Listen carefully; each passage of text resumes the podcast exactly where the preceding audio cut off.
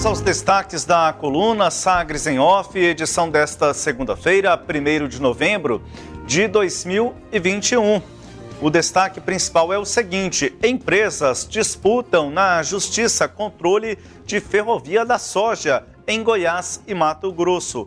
O controle da Ferrovia de Integração Centro-Oeste, a chamada FICO, é alvo de batalhas judiciais entre concessionárias do transporte ferroviário. A empresa Rumo Logística, que administra parte das ferrovias no país, iniciou uma série de embates na justiça contra a concorrente VLI, cuja sócia majoritária é a mineradora Vale. No centro da disputa está o domínio do escoamento da produção do agronegócio em Mato Grosso e também em Goiás. A VLI deu entrada na Agência Nacional de Transportes Terrestres, a ANTT, em quatro pedidos de autorização de trechos.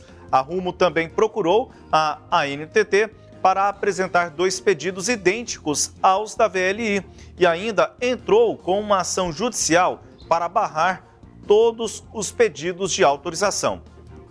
O argumento da Rumo é contrário à portaria do governo federal que regulamenta a medida provisória sobre o assunto. A portaria definia que, se houver incompatibilidade ou outro motivo, seria priorizada a outorga de autorização de acordo com a ordem de apresentação da documentação exigida pelo Ministério.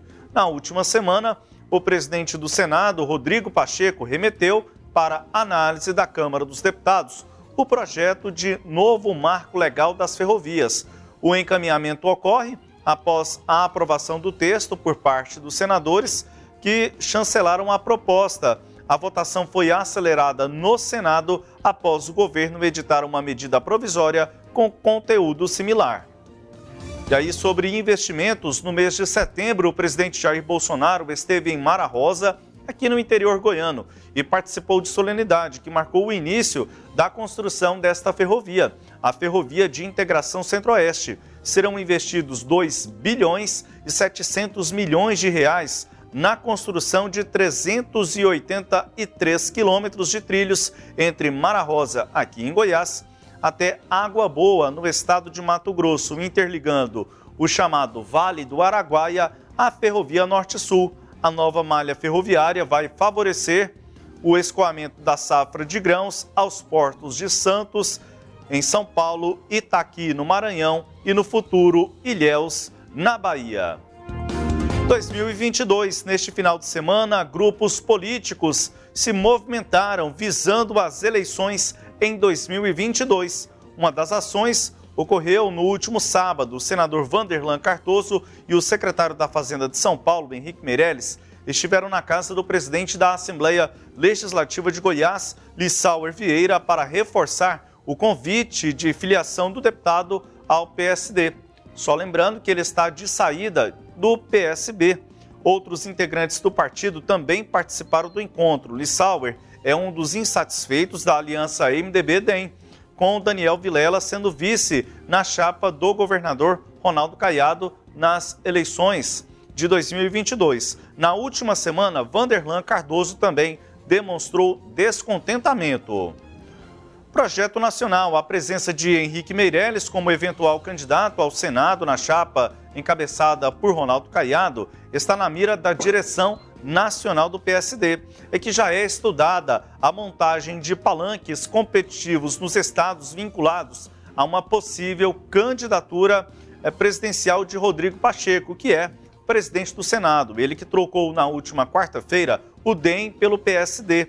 Em um cenário de polarização nacional entre Lula e Bolsonaro, dirigentes miram que Rodrigo Pacheco pode chegar até 15% dos votos e atuaria como puxador de votos no novo cenário de fim das chamadas coligações proporcionais.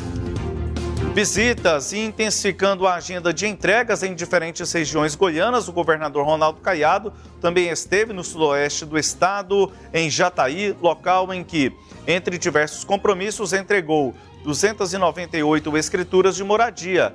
Caiado voltou a fazer críticas à gestão anterior ao perguntar o que foi feito com o dinheiro do Estado durante 20 anos. Tucanos, ainda bastante desgastado politicamente, o PSDB tenta se reorganizar visando a disputa eleitoral de 2022. O partido promoveu mais um encontro regional no final de semana, desta vez em Goianésia, reduto do deputado estadual Hélio de Souza e do empresário Otávio Lage de Siqueira Filho. Lage criticou o governador Ronaldo Caiado, defendeu Perilo e os programas sociais desenvolvidos nas gestões tucanas. Apoio: o presidente estadual do PL, Flávio Canedo, reforçou que haverá apoio incondicional à candidatura do prefeito de Aparecida de Goiânia, Gustavo Mendanha, que atualmente está sem partido, ao governo estadual. A declaração foi feita em discurso durante festa de aniversário da esposa dele, a deputada federal Magda Mofato. Abre aspas. O PL não tem medo. Quando o PL declarou apoio ao Gustavo, pré-candidato ao governo, nós não condicionamos nada nem a vinda dele ao PL, fecha aspas, destacou Flávio Canedo. O, pre o prefeito de Goiânia, Rogério Cruz, do Partido Republicanos, participou da atividade, assim como o prefeito de Aparecida, Gustavo Mendanha. São estes os destaques da coluna Sagres em Off desta edição, segunda-feira, 1 de novembro de 2021, e tem as análises de Cileide Alves. Samuel, é, o que a gente viu aí, né, é um final de semana de grande movimentação política e aí de todos os grupos políticos que pretendem ou que estão se organizando para disputar a eleição. O governador no sudoeste goiano, ele já tinha estado em Rio Verde sem a presença de Daniel Vilela e agora é, em Jataí, né? E teve também no Oeste Goiano aí para entregas do, de, de, de, benefícios sociais. É, o Jataí é, foi ontem, né, o evento ontem, e de outro lado o Gustavo Mendanha nesse evento com o PL em Caldas Novas e reunindo é, o Republicanos, que é o partido do prefeito de Goiânia, né? O prefeito tem defendido aí a, uma aliança com o governador Ronaldo Caiado, é uma aliança que me parece ser mais administrativa, né? Afinal de contas, prefeito não costuma fazer oposição a governador assim de forma muito sistemática, porque espera apoio administrativo, mas o partido segue aí, o republicano segue mais próximo é, de Gustavo Mendanha e a presença né, de, do próprio João Cruz é, desculpa, do, do, do deputado é, João Campos, lá nesse evento de Caldas Novas, não deixa dúvida, né? O João Campos é candidato a senador, quer uma vaga na chapa majoritária, isso ele não vai ter na chapa de Ronaldo Caiado, porque é, me parece hoje que há um favoritismo aí nessa disputa para Henrique Meirelles e com o é, o, o, Alexandre Baldi, o ex-deputado e ex-ministro Alexandre Baldi, tentando entrar nessa disputa e se fortalecer para poder ser um nome viável é, eleitoralmente quando o governo decidir quem será o companheiro de chapa de Ronaldo Caiado, e isso só vai acontecer lá é, próximos das convenções no ano que vem. Então, os partidos estão se movimentando e é o que a gente viu nesse final de semana. Aqui em Goiânia fez a mesma coisa o é, ex-ministro Henrique Meirelles, né? Ele está aqui desde sábado, é, tem feito reuniões intensas no hotel onde ele está hospedado, recebendo jornalistas, conversando com aliados políticos, né, se mantendo próximo aí dos grupos políticos aqui, né, exatamente porque ele também precisa de se consolidar, precisa estar eleitoralmente é, estruturado no ano que vem, senão do contrário ele não vai ter espaço na chapa. Então é, é esse momento aí, é, apesar da distância das eleições, mas todo mundo já trabalhando para dar viabilidade aos seus projetos eleitorais. Samuel. Sileide, à medida em que os líderes partidários, como ouvimos agora há pouco a Cátia Maria dizer, está longe, mas ao mesmo tempo já vai se aproximando.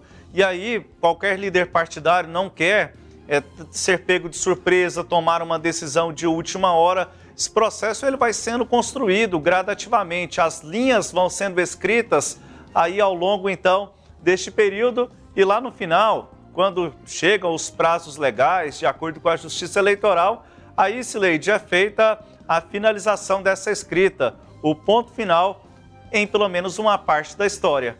É, exatamente, Samuel. Está longe, como diz a, a, presidente do PT, a Cátia Maria, para de, definir quem é o candidato para fechar alianças. Mas é o tempo de conversar, né? A, a, tudo na vida tem o, o tempo certo para fazer as coisas. E para se chegar maduro lá na convenção é, com um projeto eleitoral, é preciso dar os passos anteriores, né? E, e, é isso, me parece, que os partidos todos estão fazendo, dando os passos que eles precisam dar nesse momento de, do, do, do, da definição, ou nesse momento de conversas, né? Que é o que está acontecendo agora. E uma breve colocação, Sileide, aqui sobre Henrique Meirelles numa entrevista que foi publicada na edição de hoje do Jornal o Popular, texto da jornalista Fabiana Pucinelli, temos lá é, a informação de que o Henrique Meirelles já sinaliza uma presença é, agora neste restante ano, de forma gradativa, e ano que vem, aí sim, a saída dele do governo do estado de São Paulo e ele efetivamente mergulhando no processo eleitoral aqui em Goiás, visando a construção deste projeto dele, a candidatura no Senado aqui por Goiás, Sileide. É, ele deve deixar, como todos os candidatos, ele deve deixar o governo é, de, do ano que vem, em abril, né, final de março, início de abril do ano que vem, e aí ele vai estar disponível para fazer política aqui, né? É quando ele terá também de transferir o domicílio dele, que o, o domicílio dele ainda não é é, Goiânia, mas é, ele tende a estar mais vezes aqui antes disso, né? Vamos lembrar que no feriado de 12 de outubro, feriado de Nossa Senhora Aparecida, que foi um, um feriado prolongado, o Henrique Meirelles passou aquele feriado aqui em Goiânia, né, mantendo aí esses contatos, e agora repete a dose nesse feriado é, de finados, Samuel. Temos mais feriado daqui a pouco, dia 15 de novembro, proclamação da República. A conferir se Henrique Meirelles estará novamente aqui no estado de Goiás. Esta é a coluna Sagres em Off com as análises de Cileide Alves. Você pode acompanhar todo o conteúdo da coluna nos nossos tocadores de podcast e também a íntegra lá no nosso portal, o sagresonline.com.br. Sagres em Off. Sagres em Off. A coluna multimídia. Acompanhe ao longo do dia as atualizações no www.sagresonline.com.br. Sagres em Off.